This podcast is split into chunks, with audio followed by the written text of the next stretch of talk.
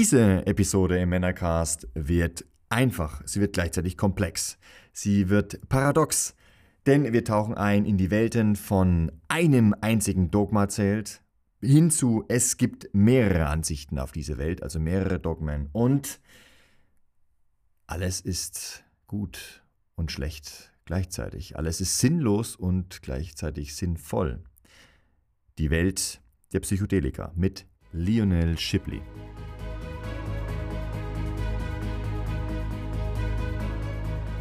Neben Möchtegern Alphas, Schlappschwanz-Betas gibt's auch echte Unikade. Die wahren, authentischen Männer. Emotional stabil, innerlich gelassen verkörpern sie eine klare Vision und authentische Ideale. Und ganz nebenbei sind sie Meister ihrer männlichen Sexualität. Finde heraus, wozu du als moderner Mann wirklich gestanden bist.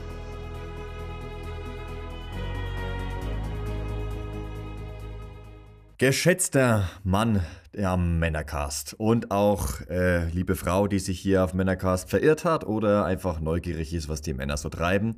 Herzlich willkommen zu einer weiteren Episode im Männercast. Mir gegenüber sitzt heute Lionel Schibli. Und äh, ein sehr interessanter Typ. Ähm, hat, äh, er wird es uns selber gleich nochmal sagen und vorstellen, was er so als Kind erlebt hat, als Spießer und was er jetzt auf keinen Fall mehr ist. Er hat ganz interessante Unternehmen gegründet, da wird er uns auch noch ein bisschen was dazu sagen. Er ist sehr authentisch unterwegs und sehr selbstbewusst unterwegs. Also ich freue mich auf diese ähm, Folge in dem Männercast. Bühne frei für den authentischen Lionel. Wer bist du? Was machst du? Erzähl uns mal ein bisschen was von dir, was man so ja. wissen sollte. Ja, danke für die nette Einführung. Jetzt habe ich das Gefühl, die Messlatte ist schon so hochgelegt, das kann ich nur noch enttäuschen. Ja, ja. äh, ja, danke, danke für die lieben Worte. Ja, freue mich hier zu sein. Und äh, du hast jetzt ein paar Dinge genannt. Was würde dich interessieren? Auf, auf was soll ich eingehen?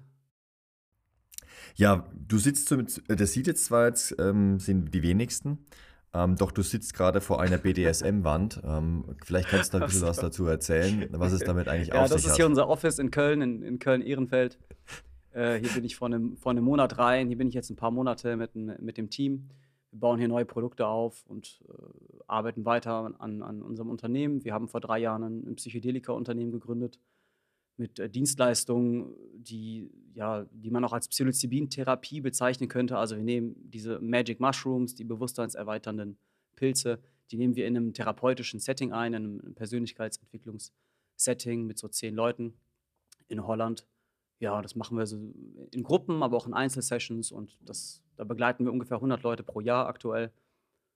Ähm, und jetzt kommen da noch neue Sachen dazu. Wir bauen gerade noch einen Shop auf damit die Leute auch äh, zu Hause äh, diese, diese Zeremonie oder dieses, diese Art von Therapie weiter durchführen können. Ja, und, und begleiten die Menschen. Äh, und, ja, und es ist geil. Es ist echt wunderschöne Arbeit, weil ich so viel positives Feedback bekomme.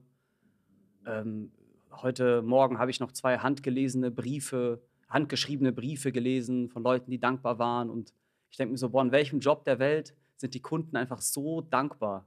So 80 Prozent, sage ich mal, sind dankbar. 20 Prozent könnten damit jetzt mhm. nicht so viel anfangen.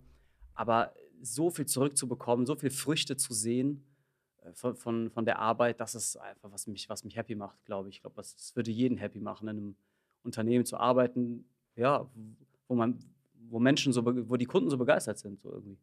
Und wir machen ja nicht mal viel. Es ist ja nicht mal, wir machen ja nur den Rahmen. Also der Pilz selber ist ja das, was die Menschen so berührt und begeistert.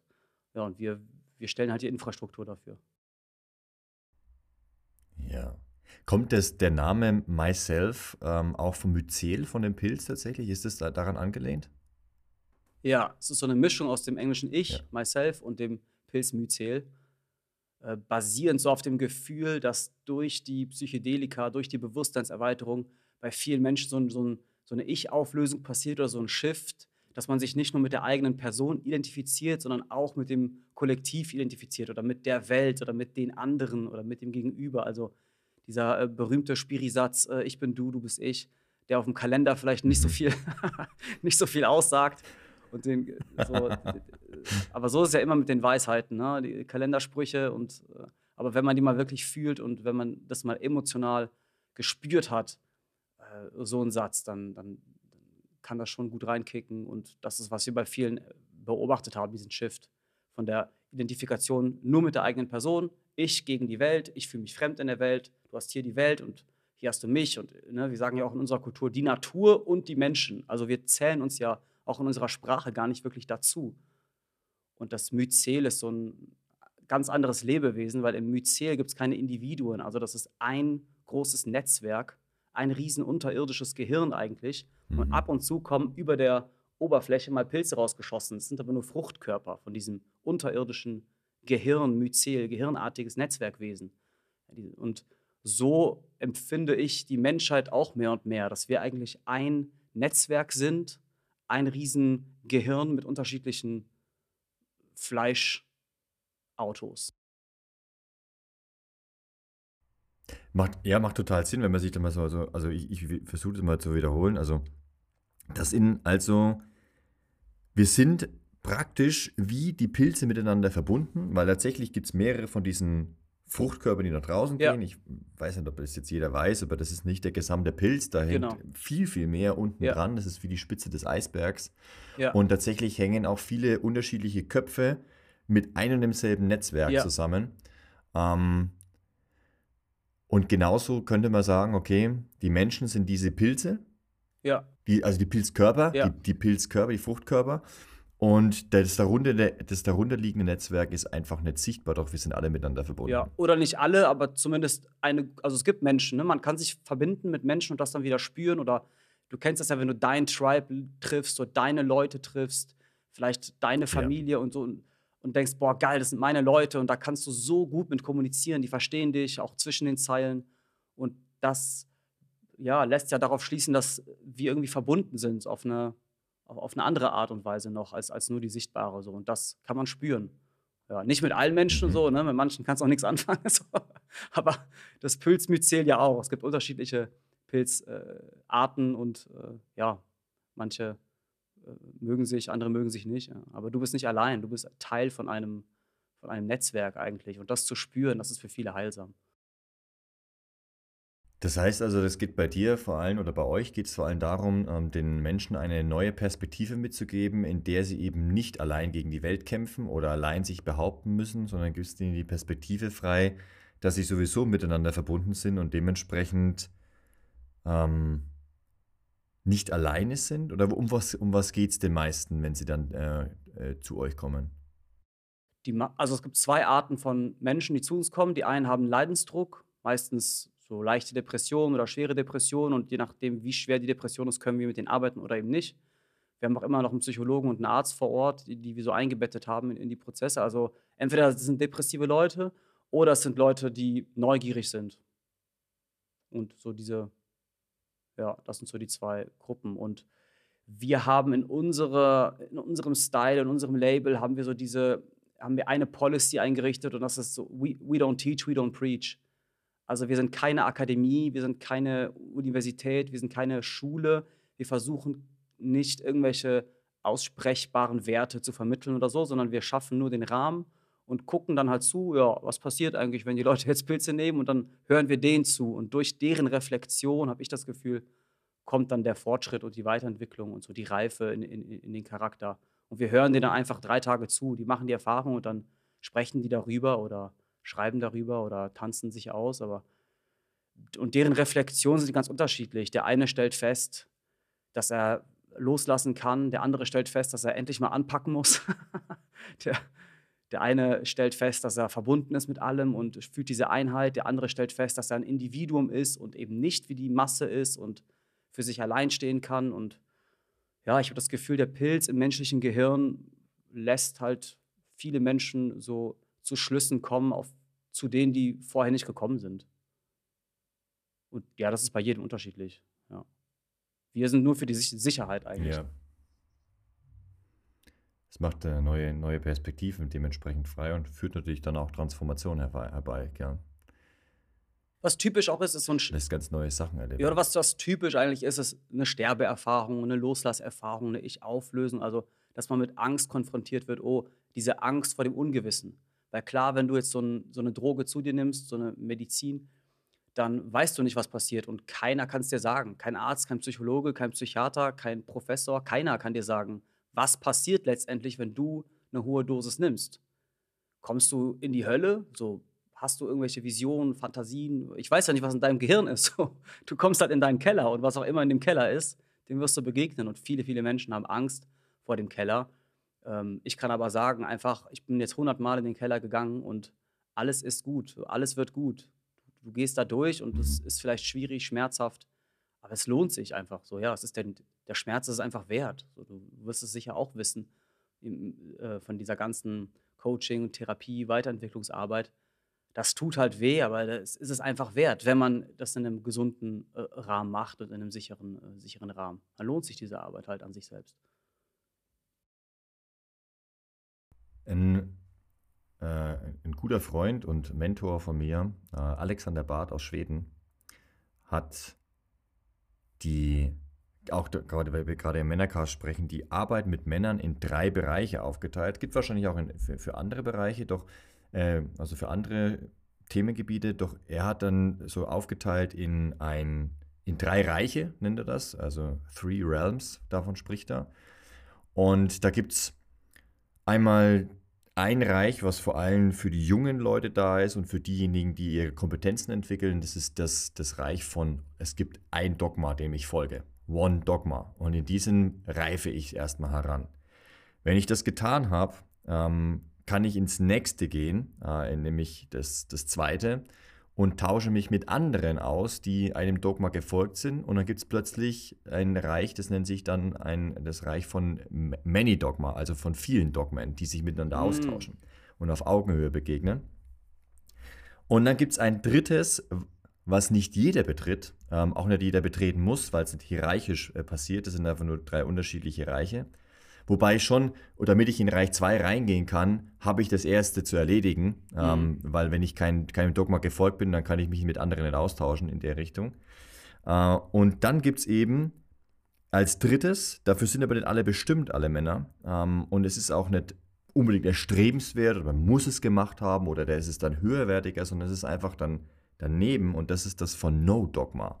Also dann wieder in diese Welt reinzugehen, wo alles aufgelöst ist, wo alles wieder möglich ist, mhm. ähm, wo sehr viel Inspiration erfahren werden kann.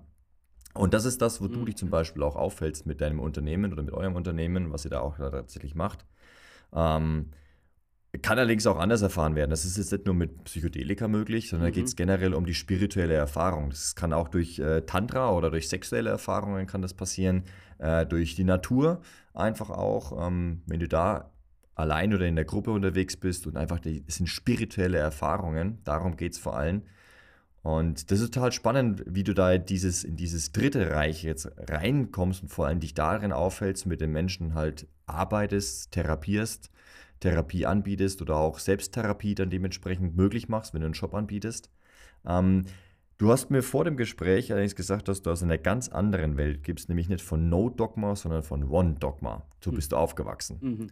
Ähm, erzähl uns doch bitte mal ganz kurz, wie das da aussah, damit wir uns ein bisschen ein Bild davon machen können, wie krass eigentlich das ist, was du da machst im Vergleich zu, was du früher gelebt hast und was du jetzt machst. Du warst ja nicht schon immer so offen oder vor allem auch gegenüber ähm, psychodel psychedelischen Substanzen auch so offen oder ähm, warst da schon immer Experte, sondern du hast eigentlich sehr konservatives, dogmatisches Leben erlebt. Wie war das? Modell, also dieses Modell finde ich sehr geil. Das höre ich auch zum ersten Mal. Es macht total Sinn, was meine Entwicklung angeht. Also ich bin wirklich diese drei Stufen gegangen und ich bin in der ersten Stufe aufgewachsen und hab, hab, würde sagen, habe die so mit 21 dann verlassen, 21, 22. Dann habe ich in der zweiten Stufe gelebt, bis, bis 30 oder was. Und ja, jetzt bin ich 33 und, und würde sagen, bin mehr oder weniger dauerhaft so in, in diesem dritten Ding. Super interessant. Also ich bin mit einem Dogma aufgewachsen. Und zwar dieses Dogma war von meinen Eltern und von dieser Subkultur, in der ich gelebt habe, war, dass die Bibel eins zu eins Gottes Wort war. Und jedes mhm. Wort in der Bibel ist von Gott diktiert worden und demnach unfehlbar. Die Schrift ist unfehlbar. Das ist das Fundament. Wir haben uns Fundamentalisten genannt oder Evangelikale ähm, oder Freikirche, wiedergeborene Christen, bibeltreue Christen. So, das ist diese Subkultur, in der ich aufgewachsen bin. Und in dieser Subkultur äh, bin ich auch dann äh, jemand geworden, sozusagen. Ich war in, in meiner Jugend so, ich würde sagen, habe die erfolgreichste christliche Hip-Hop-Gruppe gegründet und, und, und geleitet und habe da so 40 äh, Konzerte gespielt in, im deutschsprachigen Raum, so Deutschland, Schweiz, Österreich. Und ich will damit nur zum Ausdruck bringen, ich war total hingebungsvoll. Also ich war auch Jugendpastor. Ähm, ich habe selber gepredigt damals. Ich habe auf der Bühne gestanden äh, unzählige Male und habe so das Wort Gottes verkündet und gesagt, dass die Bibel halt die Wahrheit ist und habe Geschichten darüber erzählt, was Gott alles Gutes in meinem Leben gemacht hat und diese, ja, habe in diesem Dogma gelebt. Ähm, und ja, darin bin ich erzogen worden. Ich will jetzt nicht sagen, gebrainwashed worden, das klingt so vorwurfsvoll oder so, ähm, weil aus heutiger Sicht denke ich, jeder Mensch oder jedes Kind wird mit irgendwelchen Dogmen erzogen und das sind halt die Dogmen oder das Dogma, mit dem ich erzogen wurde. Und ich habe auch sehr davon profitiert. Äh, der Vorteil war zum Beispiel, dass bei uns zu Hause gab es keinen Fernseher. Ja. Äh, ich bin ohne Fernseher aufgewachsen. Ich, ich war das erste Mal shoppen mit 19. So, ich habe dieses ganze Konsum oder seine Emotionen mit Konsum äh, ablenken oder, oder aufzuwiegen, das habe ich nie gelernt. Ähm, auch heute, ich kaufe eigentlich fast nie irgendwas ein, weil ich kenne, also ich habe das erst spät kennengelernt. Ich habe diese, diese, diese Konsum-Addiction habe ich einfach nicht. So, bei uns zu Hause gab es keinen Fernseher. Bei uns zu Hause, ich habe mit sieben Jahren, habe ich meine erste altdeutsche Bibel bekommen und musste die dann jeden Tag studieren. Ähm, und ich fand es in gewisser Weise aufregend, weil ne, die Emotion war da. Äh, ich, ich, war euphorisch, ich wollte Kontakt mit Gott. Ich dachte, ich kriege das durch die Bibel. Und dann habe ich halt als Siebenjähriger schon diese Schriften studiert und habe demnach auch ein ja, gutes intellektuelles Training so zu Hause bekommen, was Sprache angeht. Oder wir haben in der Jugend uns dann mehrmals die Woche getroffen und in dieser Subkultur immer diskutiert über Bibelverse, über richtig und falsch, über Gottes Wille. Und da lernst du halt so viel zu diskutieren und deine Ideen zu äh, verteidigen. Und das, würde ich sagen, sind so die positiven Sachen. Das hat mich sehr stark gemacht in meiner Artikulation, in meiner Reflexionsfähigkeit und so, würde ich sagen. Mhm. Ähm, und dann irgendwann, ja, kam halt der schmerzhafte Schritt in meiner eigenen Reflexion festzustellen, okay, ähm, die Welt ist größer als dieses Dogma. Ähm, es gibt super viele Situationen, die lassen sich mit diesem Dogma einfach nicht mehr vereinen. Und dann bin ich da mit, mit, mit großem Schmerz und großem Mut ausgetreten und habe auf Facebook damals gepostet, okay, ich bin kein Christ mehr, ich, ich trete aus. Zack, ich hatte in einem Tag dann 4.000, 5.000 Views. Du musst dir vorstellen, meine ganze Familie, meine ganzen Bekanntschaften, alle meine Freunde, das war alles in diesem einen Netzwerk und das war alles ein, eine weltweite Gruppe. Ne? Ich war auch in jedem Land der Welt gefühlt zu Hause. Man kann immer zu anderen Leuten reisen, die auch aus, das ist eine riesengroße, geile Subkultur, wenn man als Persönlichkeitstyp in dieses Dogma passt, wenn man sich da zu Hause fühlt. Ich glaube, dann ist es gut und dann kann man auch ein Leben lang in diesem ersten State leben und keine Ahnung, wie ein Fußballfan, äh, der ist sein Leben lang vielleicht in diesem Dogma, ja, der Schalke-Club ist der geilste und alle anderen Clubs sind scheiße. Ich will damit nur sagen, alles hat zwei Seiten und auch das hat total die schönen Seiten und positiven Seiten. Nur für mich, von meinem Persönlichkeitstypen her, ich bin Künstler, ich bin Visionär, ich bin Träumer, ich bin Philosoph. Die triffst du nicht in diesen Subkulturen. Die gibt es da nicht. Weil die steigen alle aus irgendwann. Weil wenn du zu viel reflektierst, wenn du zu viel hinterfragst, ich bin sehr rebellisch, ich bin äh, kritisch gegenüber Autoritäten, von Natur aus, mein Naturell. Ich war als Kind schon so. Und dann habe ich das immer weiter auf die Spitze getrieben und dann mit Anfang 20 bin ich halt ausgebrochen. Und das ist was ganz Natürliches. Und die, die Persönlichkeitstypen, die so sind wie ich, die, denen passiert das auch. Und dann war ich erstmal in diesem Vakuum und habe dann die Persönlichkeitsentwicklung für mich entdeckt. Und das war dann so meine Ersatzreligion. Dort gibt es dann auch verschiedene Dogmen, so würde ich sagen. Das ist so diese Stufe 2. Okay, es gibt verschiedene Speaker, Gurus, Autoren, wie werde ich reich, wie werde ich gesund, wie, wie kriege ich eine, eine, gute Frau, mhm. wie finde ich mich selbst, äh, dies, das, Ananas. Äh, da gibt es dann viele verschiedene Denkschulen und ja, da habe ich mich da so rumgetrieben, habe verschiedene Denkschulen irgendwie so adaptiert und ausprobiert. Ähm, mein Leben war aber nicht wirklich geil dadurch, weil das sehr verkopft war für mich alles und sehr konzeptorientiert und ich habe immer noch sehr viel nachgedacht und dann bin ich aber an die Schauspielschule gegangen und habe Kunst studiert und habe festgestellt, dass in diesem Beruf und auf der Bühne und in der Kunst läuft es am besten, wenn du nicht denkst. Und da herrscht so dieses Credo, wer denkt, verliert. wenn du auf der Bühne bist, stell dir vor, du spielst ein Theaterstück und auf einmal denkst du nach, oh, wer ist denn da im Publikum? Oh, äh, spreche ich meinen Satz gerade richtig? Oh, stehe ich richtig? Dann bist du kein guter Schauspieler mehr. Dann bist du einfach schlecht. Also dann ist deine Performance einfach schlecht, die kommt nicht an. Wenn du aber auf die Bühne gehst und du kennst deinen Text in- und auswendig, du vergisst alles, deine Rolle nimmt dich ein und du hast keinen Gedanken mehr im Kopf, du fährst einfach nur diese Autobahn lang, dann ist die Performance geil. Und dieses Prinzip habe ich tief geprägt und seitdem versuche ich eigentlich, mich zu lehren oder immer Lehrer zu werden, freier zu werden. Und das Ziel ist eben, den Kopf leer zu haben und in der Handlung zu sein und aufmerksam zu sein und ein bisschen dieses Eckart Tolle-mäßige, da, da bin ich am Ende so gelandet. So, auch mit dir jetzt, ich versuche einfach nicht zu versuchen, weißt du? so, okay. und, oder aktuell lese ich Bhagavad Gita, ich weiß nicht, ob du dieses Buch was sagt, aus dem Hinduismus, ja. einer der, der, der wichtigen Bücher da. Hammerbuch. Und da geht es immer nur darum, äh, im Grunde die Anhaftung zu verlieren. Ja? Arbeite, aber verliere die Anhaftung an, an das Ergebnis. Äh, mach einfach, leb deinen Tag mit vollem Bewusstsein und äh, gib dir Mühe, aber es, hafte nicht an dem, was dabei rumkommt. So. Und, äh, das ist so die Philosophie, die ich, die ich jetzt so, wenn ich eine hätte, würde ich sagen, das ist so ein bisschen, was ich, wo, wo ich fahre. Einfach im, im Loslassen immer besser werden, ne? in der Hingabe. Und dadurch klappt dann auch irgendwie alles so ein bisschen besser. Machst du hin und wieder ähm, die, die Schritte in ein gewisses, also fühlst du dich manchmal, dass du in einem Dogma weiterhin lebst? Weil normalerweise ist dieses Reich von No-Dogma ist, wird immer wieder auch verlassen, weil mhm. ja, egal was, wenn wir den Mund aufmachen, in dem Moment, wo wir es tun, ist es einseitig. Ja. Heißt, wir erzählen von einer Sache, selbst wenn es jetzt gerade auch äh, eine psychedelische Erfahrung ist oder wenn du davon erzählst, wie du das Unternehmen aufbaust, auch ein Unternehmen braucht Strukturen und dementsprechend ein gewisses Dogma. Auch wenn das vielleicht bei euch ein bisschen lockerer ist, doch es braucht, um klare Absprachen zu treffen und zu wissen, was jetzt gerade dran ist, welche Projekte gerade dran sind, ja. ähm, braucht es ein, eine Richtung. Ne? Bei uns gibt es auch Hierarchien, also ich liebe Hierarchien. Mhm ich halte da gar nichts von, äh, Hierarchien flach zu machen oder das, also nicht bei, vielleicht in einem Konzern oder in Dingen, von denen ich keine Ahnung habe, aber wovon ich Ahnung habe, ist von, von meinem Unternehmen und da gibt es Hierarchien und ich wüsste nicht, was das Problem an Hierarchie ist.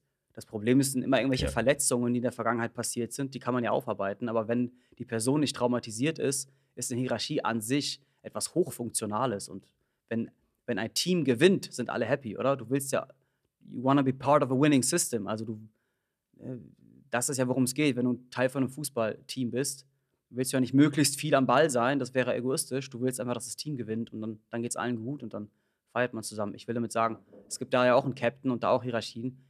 Ich finde das, äh, find das super. Und der Begriff Dogma ist natürlich auch so emotional aufgeladen mit ganz viel und Kirche und so. Ich würde sagen, ähm, ich, ich lebe mit, mit sehr vielen Regeln selbst auferlegten Regeln. Ja. ja. Ist, ist absolut wichtig, weil das, das musst, das musst du als, als Zuhörer erstmal alles zusammenkriegen. Ne? Also, mhm. dass du wechselst zwischen, okay, ich gehe dogmatisch in eine Richtung, was habe ich davon? Naja klar, du hast es auch schon gesagt, ich kann ganz klar in diesem Dogma die Werte und die Ideale und die Kompetenzen lernen zu verkörpern wenn ich da reinpasse und wenn das genau mein Ding ist, dann ist, ist das absolut geil. Auch wenn mir bewusst ist, dass es natürlich einseitig ist und dass es noch eine andere Seite gibt. Doch ja. es ist wichtig, wenn ich überhaupt etwas lernen möchte, dann habe ich jemanden zu folgen. Das heißt, ich brauche automatisch auch Hierarchien. Das heißt, das ist ein ganz wichtiger, ein ganz wichtiger Punkt, um überhaupt eine Erfahrung in dieser Welt zu machen. Da muss ich jemand werden, da muss ich jemand sein, jemand, der einen Unterschied machen kann.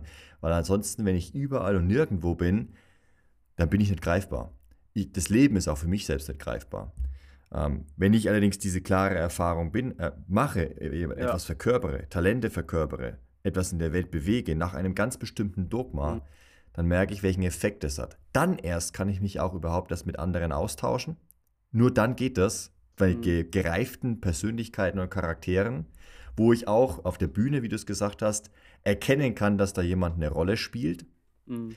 Und dann dieses No-Dogma, das wieder rein zu, reinzubringen, das ist so die, die große Frage darum, ne? wo man sich dann, wenn man so gar, gar zu sehr in diesem ersten Bereich ist, wo man halt jetzt einem Dogma folgt oder sich mit mehreren Dogmen austauscht und plötzlich ist das alles null und nichtig. Was Na, ist also der, es, gibt es einen Unterschied von Dogma und Regel für dich? Wa- Was meinst du genau mit Dogma? Dogma, es sind genau Regel, also ein Regelsystem. Ja. Es ist, ein, es ist ein Regelsystem, es ist ein Glaubenssystem, es ist eine gewisse Hierarchie und genau das ist die Wahrheit. Da- Das ist so, ein Dogma bedeutet, jemand spricht seine Wahrheit aus und andere glauben das auch und Mhm. teilen diese Wahrheit. Es ist, es ist nicht Mhm. eine Facette der, der, der Wahrheit, Ja. doch da wird, genau wie du das eben erlebt hast, das Wort Gottes ist die Wahrheit. es, gibt den, es gibt ja noch andere Sachen. Es gibt ja die Red Pill und dann sagen sie, die Mann-Frau-Dynamik und das biologische Sexualverhalten ist die Wahrheit. Die Mhm. Taoisten wiederum sagen dann, dass die Verbindung mit einer Partnerin die Wahrheit ist. Mhm. Es sind alles Dogmen. Es sind Dogmen. Jeder hat da seine Perspektive, Mhm. jeder hat da irgendwo recht. Wenn die miteinander sich austauschen, sind sie automatisch im Austausch von mehreren Dogmen. Mhm. Äh, und jetzt, das Ding ist, ich glaube, das, wo wir uns vor allem au- auch anfreunden äh, dürfen, ist, dass dieses Dritte Reich, ähm, das hört sich auch so geil an, das Dritte Reich, ja, wenn du, wenn, wenn du, wenn du eben in dem Reich von keinem Dogma bist, dann wird es schwierig, das greifen zu können.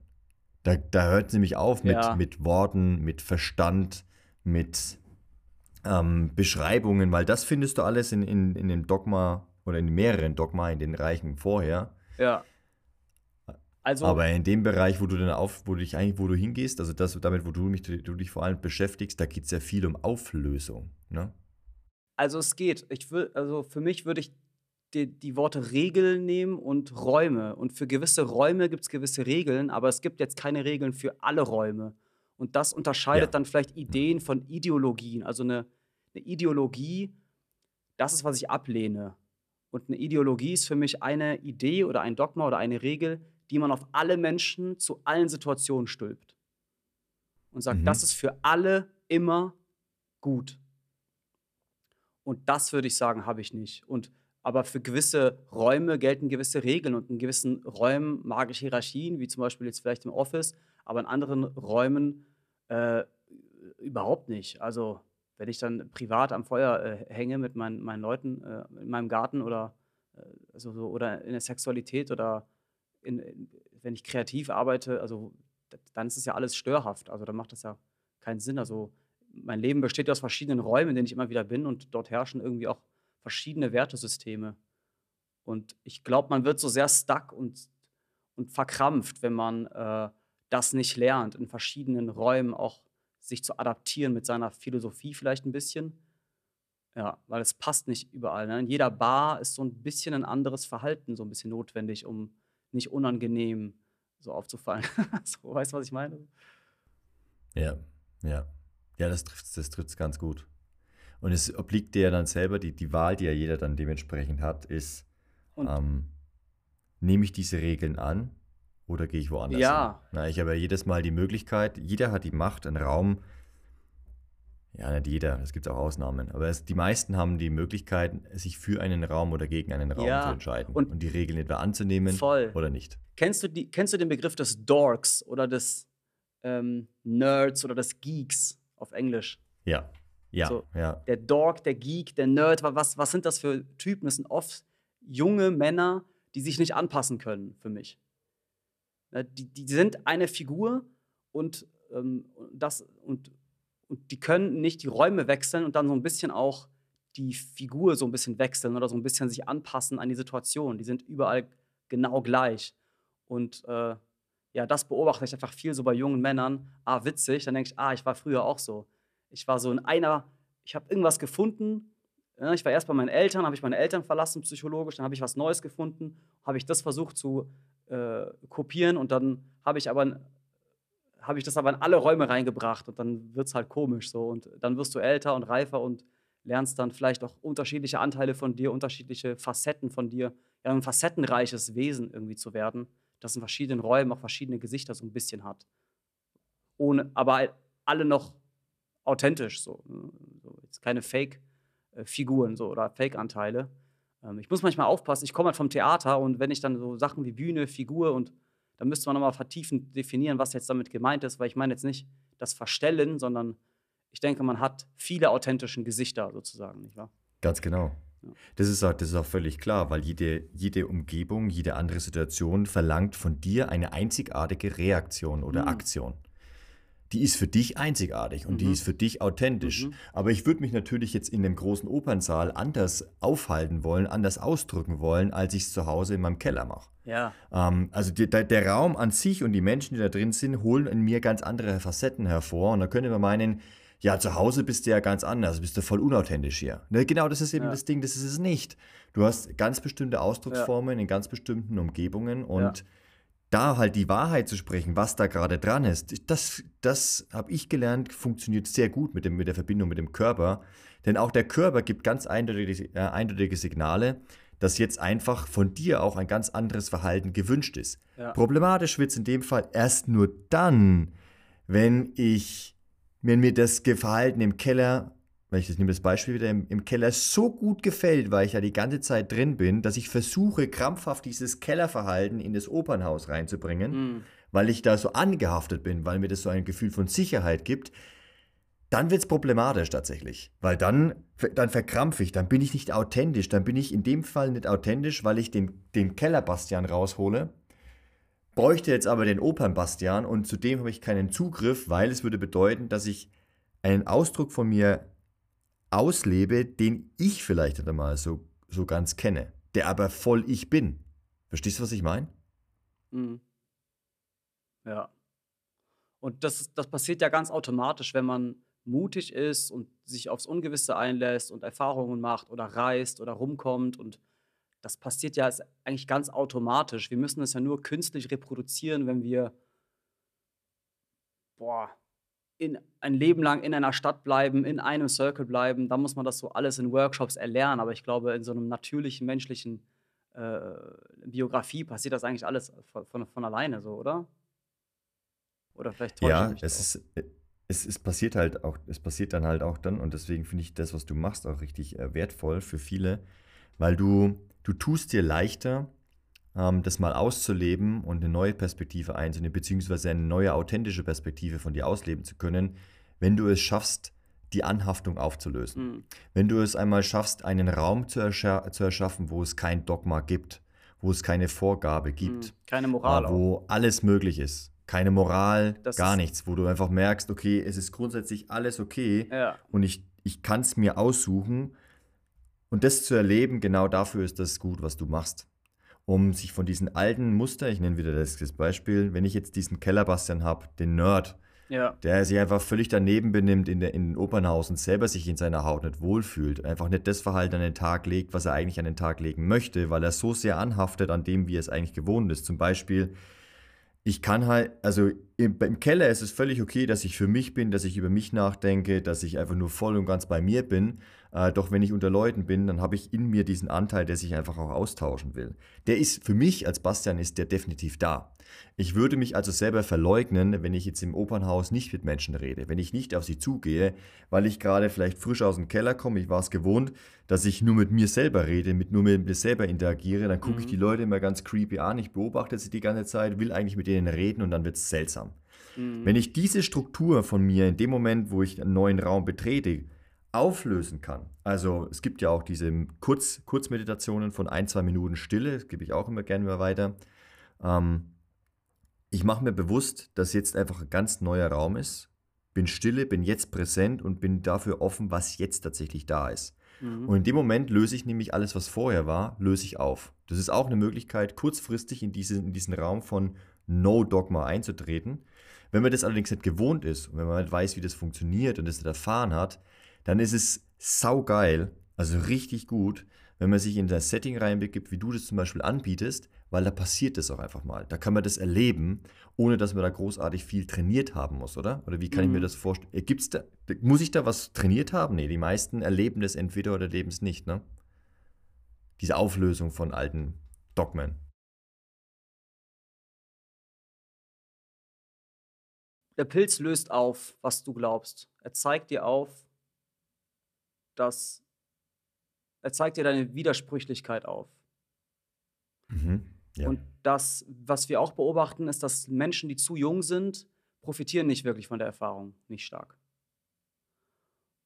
so viel, und wir haben mittlerweile so die Policy, okay, ab 25 ist es, ähm, ist, ist, empfehle ich das oder bin offen für die Leute, aber wenn die unter 25 sind, gucke ich mir die ganz genau an, denke mir so, ja, ah, mach erstmal, tob dich erstmal aus mit einem Dogma, weißt du, glaub erstmal irgendwas. Voll, glaub mal an die. Genau, das ist es, ja. Glaub erstmal an die große Liebe, bevor ich sie dir wieder nehme. Es ist so, um mal ganz extrem zu werden, ja. Also, ja, ja.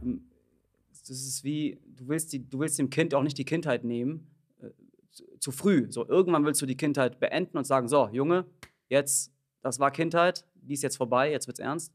Ist auch geil. Ähm, äh, ja, und, und, und da sehe ich total, was du sagst, dass es auch einen großen Wert hat, in ein Dogma reinzugehen, erstmal, um das zu festigen, um irgendwie jemand zu werden, um Kraft zu finden, um stark zu werden. Weil natürlich ohne Dogma in der völligen Auflösung, ich weiß nicht, ich sehe das ja auch bei Leuten, die so spirituell sind mit 20, die haben irgendwie nie richtig Power, weißt du? Ja, das ist genau das Ding.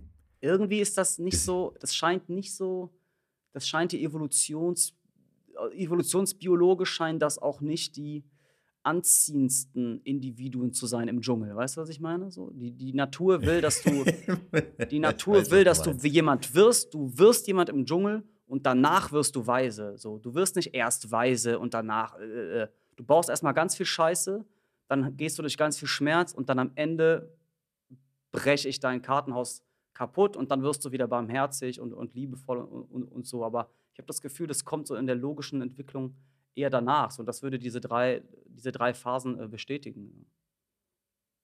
Yes. Und mein, mein 18, wenn ich einen ja. 18-jährigen Kumpel habe, dann würde ich mir jetzt nicht sagen, nimm Pilze. Ich würde sagen, ähm, begib dich mal unter eine Flagge. Diene einem Guru, diene einem Herrn, diene einem Unternehmer, diene irgendeinem Typen. Geh da mal voll rein, werd mal wirklich eine Kopie von irgendwem oder so. Lern mal was, werd, werd irgendwas, yes. weißt du, be bevor wir das kaputt machen genau. wieder. Ja, das Kaputtmachen macht ja erst dann Spaß, wenn man was aufgebaut hat. Das haben wir als Kind schon mit der Sandburg ja. äh, gelernt. Wenn da nichts steht, dann macht es keinen Spaß, die Steine zu werfen. Aber wenn da ein Turm steht und mehrere Türme stehen, dann macht das voll ja. Bock, die Steine drauf zu werfen und es mal kaputt ja. gehen zu sehen.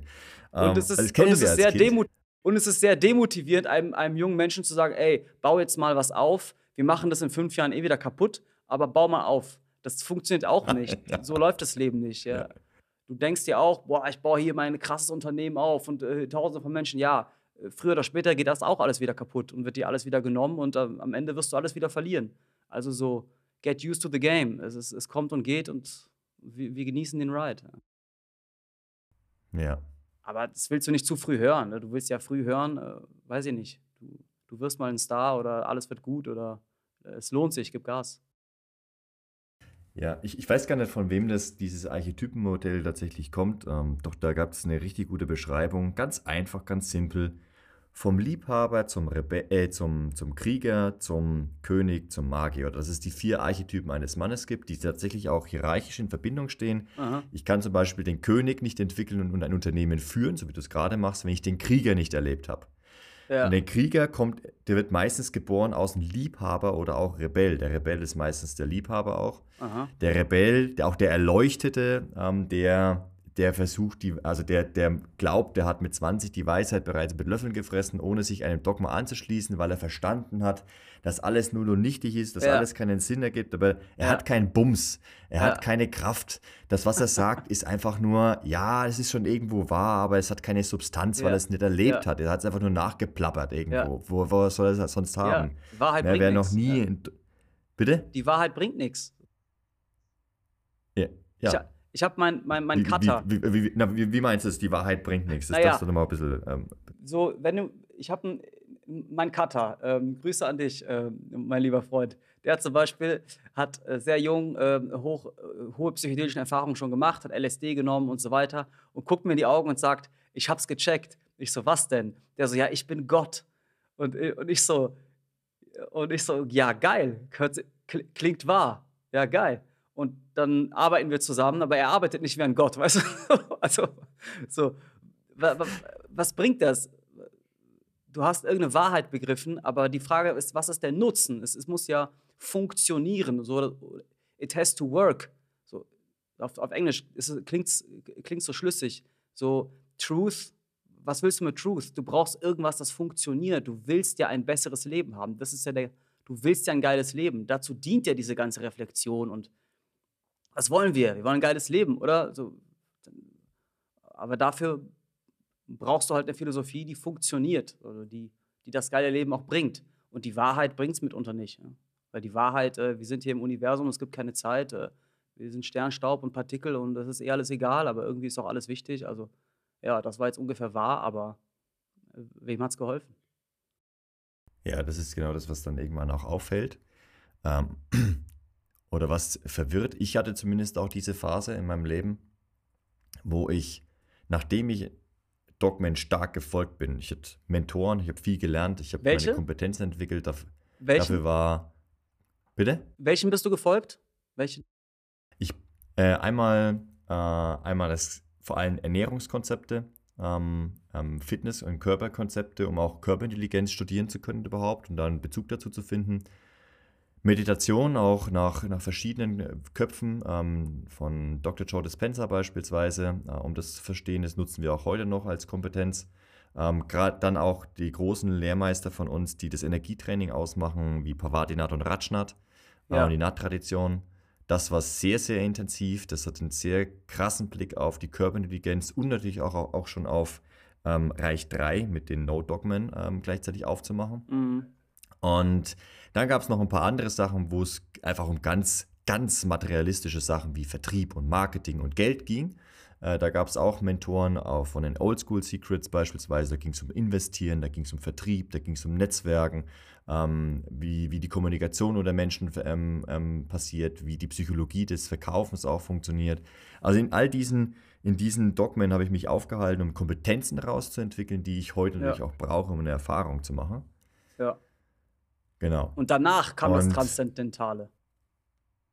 Bitte? Ist doch geil. Du, erst kommen die Kompetenzen, erst wirst du ein genau. Krieger, genau. wirst, wirst fähig, was zu schultern, was zu leisten und danach kommt die Transzendenz oder äh, Exakt, exakt. Ja. Erst dann macht es auch richtig Spaß. Es ja. setzt allerdings auch, es hat mich vor eine krasse Herausforderung ähm, gestellt, weil ich habe gewusst, dass mit dem Setting, mit all dem, was wir machen, auch das war zu Beginn, als wir die Männerakademie gegründet haben, dass wir da mit sehr, sehr vielen Männern, gerade mit diesem Dogma, mit diesem Werkzeug, wenn, das, wenn da jemand nachgeht, können wir dazu verhelfen, ähm, diese Kriegerenergie und diesen Bums tatsächlich auf die Straße zu bringen und auch als König dieses, dieses Feuer, diese Klarheit beizubehalten. Für, sein, für seine Kompetenzen, für sein Dogma.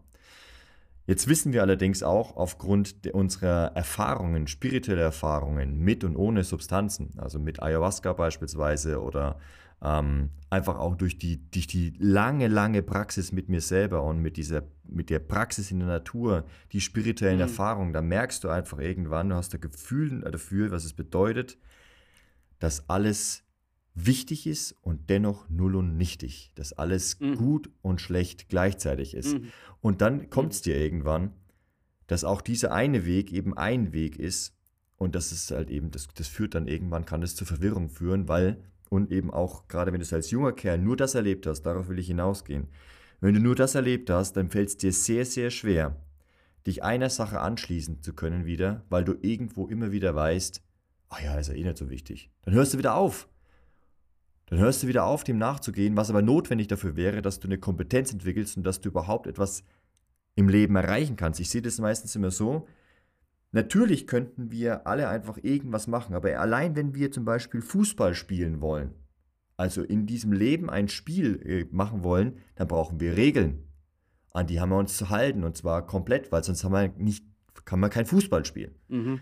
Wir brauchen auch Leute, ja. die das, das Tor aufbauen. Ja. Zwei Stück. Wie lange dauert es ja. wohl, bis man so ein Netz geknüpft hat? Das muss man sich mal überlegen. Oder wie lange man so einen Ball gebaut hat. Es braucht also Leute, die langfristig an einer Sache dranbleiben können, mit einer ganz bestimmten Kompetenz, damit ich überhaupt eine spirituelle Erfahrung machen kann.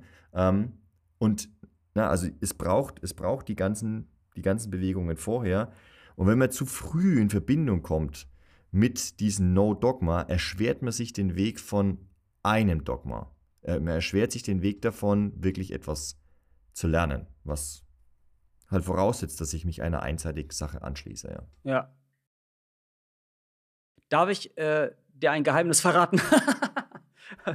Oder Erzähl's ein, mir. Ein Geheimgedanken. mein Bruder und ich haben so eine Theorie entwickelt letztens für ähm, so es gibt Menschen, die wurden in der Schule, die waren in der Schule beliebt und es gibt andere, die waren in der Schule unbeliebt, richtig? Mhm. Ja. Warum? Ja. Warum? So, ich glaube, die einen konnten einfach nicht spielen. Die konnten dieses soziale Spiel nicht spielen. Die haben das intuitiv nicht gecheckt und die anderen konnten dieses Spiel einfach spielen. Und das ist ein Mhm. Spiel, was, was die Jugendlichen und die Kinder auch, äh, die spielen das, dass dieses soziale, wer ist cool, wer, wer hat dies, wer hat das, ähm, ne, diese soziale Statusspiele und so weiter, weil materiell sind ja alle noch äh, nichts. Die müssen sich ja anders irgendwie organisieren und, und, und, und identifizieren. Und ähm, das ist, glaube ich, was manche Geeks und, und Dogs und, und Nerds in ihrer Entwicklung einfach verpasst haben, als Kind und Jugendlicher zu lernen, wie man spielt mit Menschen, wie man, genau wie du sagst, und später das Arbeitsleben, es ist eigentlich alles nur ein Spiel. Auch wir zwei, wir spielen jetzt gerade zusammen Ja. und vergnügen uns eigentlich an diesem, äh, an, an dem sprachlichen Austausch. Und dieses Spiel, das, ähm, ja, das kann man nicht überspringen. Lionel, wir haben, wir haben eine sehr klare und doch verwirrende Episode heute aufgenommen. Und es ist ja exakt das Thema, worum es worum es geht.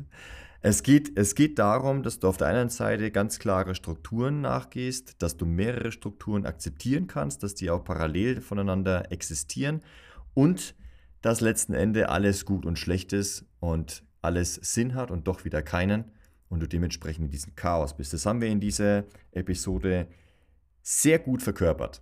Sehr gut. Wir haben einmal ganz klare Strukturen gehabt. Wir haben sie einmal hinterfragt und auf eine Augenhöhe gestellt und wir haben sie auch vernichtet. Äh, dementsprechend geht es von außen gesehen drunter und drüber in dieser Episode. Doch ich glaube, es macht auf jeden Fall sehr viel Mut und auch neugierig für die Leute, die sich sagen, boah, okay, interessanter Typ. Äh, Er hat sehr viel reflektiert, auch sehr viel schon er- erlebt. Er weiß, wie es ist, einer Sache starr und konservativ zu folgen und gleichzeitig diese Struktur wieder aufzulösen. Das kann ich vielleicht auch ganz gut in meinem Leben gebrauchen, weil ich in manchen Strukturen einfach viel fester ja, verkopft bin oder angehaftet bin, als es mir lieb ist. Äh, Lionel, wo kann dich denn jemand gut finden? Was ist eine gute Anlaufstelle, damit wir das in die Shownotes reinpacken können, damit die Leute dich finden können? Ähm, wo, fang, wo fangen die Leute diese Reise an? Am besten auf die Website www.myself mit c.eu gehen. Mhm. Ähm, ja, und da sich mal durchklicken, durchlesen oder generell ein paar Dokus oder Bücher lesen zu Psychedelika, zu psychedelischen Erfahrungen mit Pilzen. Und ja, es braucht da eine gewisse Vorbildung, um wirklich zu entscheiden, okay, ist das was für mich oder nicht, weil es wird das Leben für immer verändern oder die, die Persönlichkeit oder das Gehirn. Ähm, ja, und das muss man halt wissen. Möchte man diese Entwicklung machen oder möchte man diese, diese, diese Entwicklung nicht machen? Beides, beides ist okay. Man kann mit, mit beidem glücklich werden. Ja. Äh, biet- Bietest du so Austausch oder ähm, Aufklärung dementsprechend auch an oder sollten die Leute schon vorbereitet zu dir kommen? Wir haben ein Team aufgebaut, das Leute vorbereitet. Also es gibt kostenlose Erstgespräche, wo Leute so halbe Stunde, Stunde ähm, quatschen können mit uns und all ihre Fragen loswerden können. Und dann, wenn die bei uns ein, ein Retreat kaufen oder eine Einzelsession, also eine Gruppenerfahrung oder eine Einzelerfahrung, dann gibt es die Vorbereitung durch den Psychologen und die Nachbereitung und währenddessen dann die ärztliche Begleitung. Letzte Frage auch noch, darf er das? Also es, es könnte ja psychedelisch, das hört sich nach, nach Substanzen an, die vielleicht gar nicht so, in, je nach Land, legal sind. Ja. Äh, Wie steht es denn da eigentlich gerade drum? Also ich, ich bin mir sicher, dass du ein Unternehmen führst, dass es dann dementsprechend auch funktioniert, Ja, es, dass es klappt. es gibt wie, ganz Ja. viele verschiedene psychedelische Substanzen in der Natur. Es gibt Wurzeln, die psychedelisch wirken, Pilze, Pflanzen, ähm, Tiersekrete, alles Mögliche. Und manche davon sind in manchen Ländern legal und andere sind in anderen Ländern illegal. Also es ist nicht so, dass starke Drogen illegal sind und sanfte Drogen legal. Es gibt sehr, sehr starke Substanzen im Wald, die völlig legal sind. Zum Beispiel der Fliegenpilz ist, ist völlig legal in Deutschland. Ähm, in Holland hingegen ist der Fliegenpilz illegal, da ist er als Droge gelistet. Ähm, es gibt eine Wurzel, die nennt sich Iboga, äh, in Deutschland legal. Ähm, so ungefähr so stark wie Ayahuasca, sehr, sehr intensives Psychedelikum. Also deswegen, die, die Lage ist komplex. Wir haben das Retreat Center in Holland. Dort sind die, die psychedelischen Pilze äh, legal, die Psilocybin beinhalten, in Trüffelform. Ja. Und so passen wir uns den Mhm. Gesetzen an. Also in Deutschland mache ich Fliegenpilz-Zeremonien, in Holland mache ich Zauberpilz-Zeremonien. Und, und je nach Land, je nach Region, ja, machen wir einfach alles äh, legal, passen uns an. Ja. Ja, das ist die einfache Message, die wichtig ist. Alles, was ihr tut, äh, kann derjenige machen, ohne dass er sich rechtlich absichern Ja, muss oder was komplett. auch immer. Er, es ist, es ist, es ist safe in Ja. diese Richtung. Ja, es ist legal. Es passiert halt im Ausland, also nach deutschen, ähm, nicht, nicht auf deutschem Boden. Ja. Jawohl. Alles klar. Danke, Lionel, für die, für diese sehr, sehr anregende Episode. Ich fand es richtig gut. Mir hat es gefallen. Ja, mir, Gerne mir wieder. sehr. Ja, wir sehen uns bald Hammer. wieder. Macht Ja. dir einen geilen Tag. Bis bald. Alles Gute mit Moksha. Mach's gut.